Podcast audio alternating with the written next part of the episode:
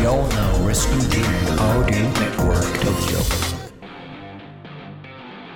謎就活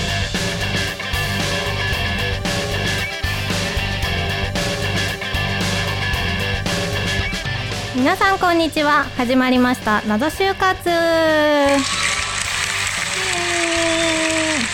い、ありがとうございます。ありがとうございます肌寒いですねね、あパーソナリティのみくですこの番組は就活を経験した方をゲストにお迎えし就活の謎に迫るバラエティ番組です今週も様々な謎について一緒に考えていきましょうアシスタントの林次郎とともにお送りしますはい、今週も謎迫っていきたいと思います。よろしくお願いします。今月のゲストは就活を終えたばかりのなつきさんとあやねさんです。よろしくお願いします。よろしくお願いします。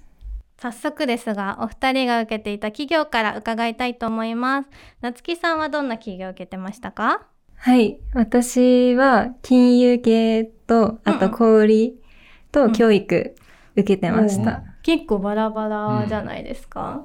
そりがとうございます。うこ氷っていうのはなんかどんな感じのイメージの小売りは、うん私いつもメガネかけていたので、メガネ屋さんへーあ今は取っちゃったの取りました。コあンタクト。、コンタクト。あ、メガネ好きだったんですかメガネ女子っていうか。はい。ずっとメガネかけてまあーそうかしそうた。へーじゃあそれをちょっと売ってみたいっていうのがちょっとあったと思うんですね。うんあと教育関係っていうのはどんな感じですかそうですね。塾うのん起業を受けてまして、それは塾の講師なり、あと経営側っていうかマネジメント側とかあ将来は。そうですそんな感じのイメージですかね。はい。うん。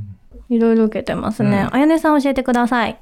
私も金融系で信用金庫とかあと政法とかうん受けてました、うん、金融系お二人受けてたってことですね。それではお二人に事前に就活の謎に思うことを聞いてます。なつきさん教えてほしいです。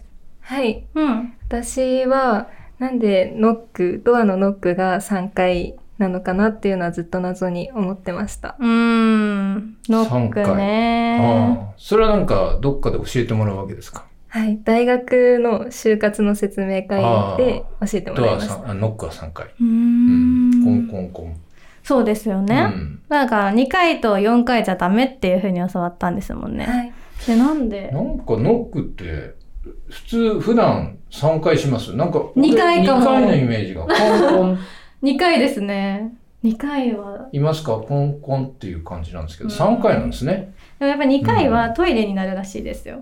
あそうなのそう。あ入ってますかみたいそうなそうそう。あー入ってますかそういう感じそう、なんさだっき3回が。 3回はやっぱ正式なんですうか、んうんであの前回話してた時にそのうんプロトコールマナーの話あったじゃないですか。はいはいはいはでいプロトコールだと4回が、まあ、 4回一番いいよって言われてうて、ーんちょっと4回だと多すぎるというかこんこん丁寧すぎる。っていなうんかのも催促されてるみたいですよね相手がね まだですかみたいな。ね、確かに。 4回っていうのもあるんですね、うんだからその業界によってホテル系だとうん4回ノックしたら、おちゃんとプロトコルマナーがなってる人なんだなってへ思われる可能性があるのーで、うんまあ、業界によって分けてもいいかもですうね。んねえ。で、夏木さんはそれなんで3回なのかなと思いつつ、一応その面接とか行かれた時は3回やってたんですかはいん3回やってましたちなみに、あやさんもそういうド私もアのノックの回数みたいな話ってあったんですかはいありました私も3回で三回教わってました、うん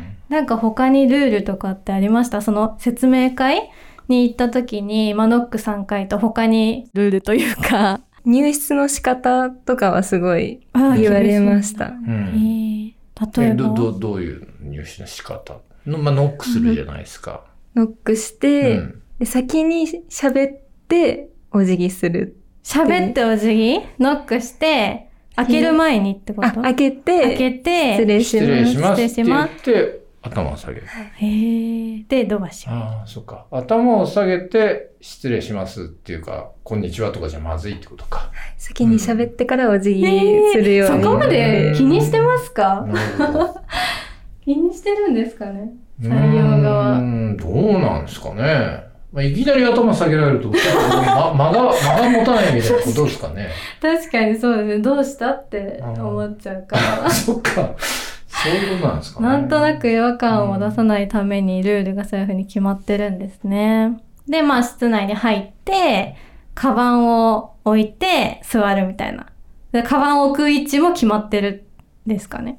なんか決まってるって言われてたんですけど、うんう私が受けたところは大体テーブルが置いてあって、うんうんそこに置いといてくださいっていうのが多かったので、助かりました。確かにね、そこまでシビアだとちょっと話す前に緊張しちゃうようんね。うんうんではでは次に、あやねさんが謎に思ってたことも教えてもらっていいですかと私はまず服装がリクルートスーツとか指定されてることが多くて、うんなんでリクルートスーツが指定されるんだろうっていうのがやっぱりうんあって、まずありますよね、それね。はい、い確かに。なんか、あやねさん的には別の服を着ていきたかったとかあるんですかやまあもちろんちょっとおしゃれなスーツとか着たいなとは思いますけど、うんでも就活ってなるとやっうん。ぱりそこまでは多分自由だとしてうもんそんなに着ないかなとは思うんですけど、うんうん。でも、やっぱりなんか個性とうかんそういうのでも現れるのかなって思って、そうだよね就活だでもうちょっとそのリクルートスーツって限定しなくてもいいんじゃないかなっていうのは。ですそうですね。ね。うん。今、マスクみんなしてるから、例えばマスクもカラフルじゃダメとかって、うん。なんとなく暗黙のルールみたいなのできそうですよね。うん。黒じゃダメとかでもさ。あマそうでスすクしててね、全員同じ黒スーツだったらねもう、それこそなんか誰だかわからないっていうね、 ちうんょっと状態ですけど。なんうんか、そろそろスーツとか個性的で動いてもいいんじゃないかなうって、ん。個人的に思うんですけどね。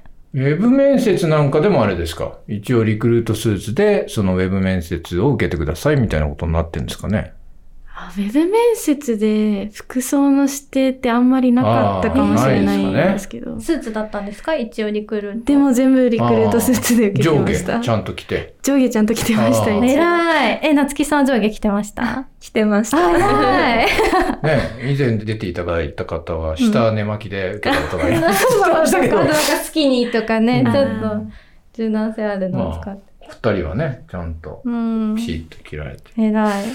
リクルートスーツみんな着るから売り上げがすごいですよね、きっとね。確かにねリクルートスーツ業界のね。だからそこがそういう罠かもしれないですね。確かに。うん業界はもう。めちゃくちゃな売り上げ貢献度じゃないですだとか。思いますよ毎年毎年毎ね、学生さんがみんなスーツ新しく。うんリクルートスーツなんて買わなければ持ってないじゃないですか、うん普通ね。だから、うん、そういうことと確かに。託してんのかしら。そうかも。今だって社会人でスーツ離れ結構起きてるので、うんもう就活生ぐらいしかスーツ買ってくれないのかもしれない。ない。一着で回せない可能性もありますしね。まあでもね、いずれにしても何でもいいっていうふうに思うんですけどね。うんまあ、でも学生さんの方にもあんまり悪目立ちはしたくないから、そうで無すね難な服っていうのはよくわかるんですけどね。うん、まあたとえこう服装自由だったとしても、うんお二人はスーツで行くか、それともちょっと攻めて崩した格好で行くか、どっち選んでましたか夏木さんは。私だったらもうスーツ行ってあてやっぱり無難にね。そうだよね。やねさんは私もスーツでは行くと思うんですけど、うんちょっとストライプとでもあか、ーなるほそういうど。ところは変えちょっとてね。みても、ちょっと入れ て、ねちょっと個性入れたくなる。まあでもこれからはどうなんですかね。ウェブ面接も含めてだんだん変わってくるかもしれませんよね。うんその辺のね。ちょっと個性出してもいいんじゃないかなっていう時代が来そう。あともう一個はいはいあるんですよね。はい。もう一個は、あの、メイクの正解がわからなかっうんたことで、あやっあぱり就活メイクって就やつか。活メイクっていうやつが、やっぱりなんか、イメージで、うんピンク系とか、薄めとか、うんそういうイメージが強かったので、なんか実際自分の印象、会った時の印象とかってうんどうなんだろうって何回か考えたり確しかて、にうんね。やっぱ学生時代とちょっとメイクをガラッと変えなきゃいけなかったりとか、それこそ松江区外してとかってうんいろいろルールうんうがんサイト見ると載ってると思うけど、えーお二人はどういう風なメイクをしてたんですか就活は。あやねさん。私は、その対面うのん面接とかそういう直接会う場面では、やっぱりちょっとピンク意識して、あーピンク系の口紅とかでちょっと薄めにはしてました。でも、あの、リモートの面接とかは、ちょっと濃いめにやっぱりメイクして、て、あそうなんだ。で、リップの色とかも赤色とか塗っちゃってました。うんはい。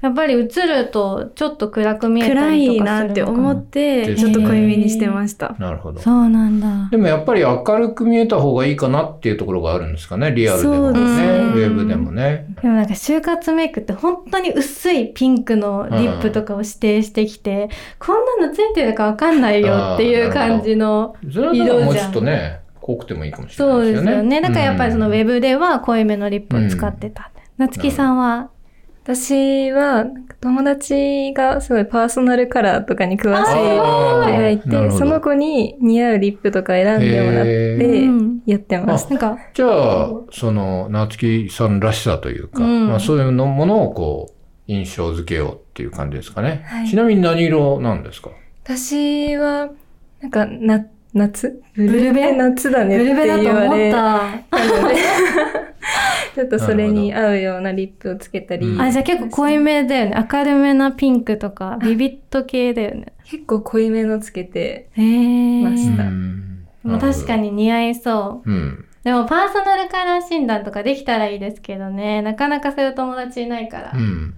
自分で似合うメイクをやっていきましょう、はいはいはいうんはい。そうですね。番組内で紹介された方にはオーディオネットワーク東京のオリジナルグッズをプレゼントいたしますさらに皆さんが感じる就活の謎あなたの大学で流れている就活の噂を募集しておりますツイッターハッシュタグ謎就活で投稿をお願いしますまた次回お会いしましょうバイバイバイバイ